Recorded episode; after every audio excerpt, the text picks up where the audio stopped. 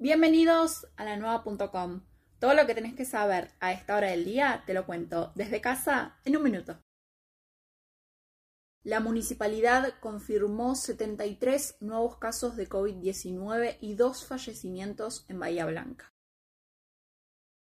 El comisario Gonzalo Besos informó que el viernes tuvieron que pedirle a siete locales que cierren la atención al público ya que habían abierto pese a la restricción por la fase 3.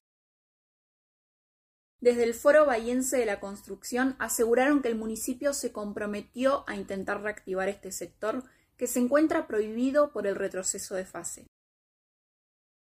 Un científico bahiense del CONICET habló sobre los reclamos de recomposición salarial y dijo que le siguen ofreciendo que su salario continúe perdiendo contra la inflación. El titular del Hospital Privado del Sur aseguró que en septiembre se cuadruplicó la cantidad de pacientes que atendieron en cinco meses. Todas estas noticias que te conté y muchas más las puedes encontrar en la nueva.com. Y recordá que estamos en cuarentena. Quédate en tu casa, por tu bien y por el de todos.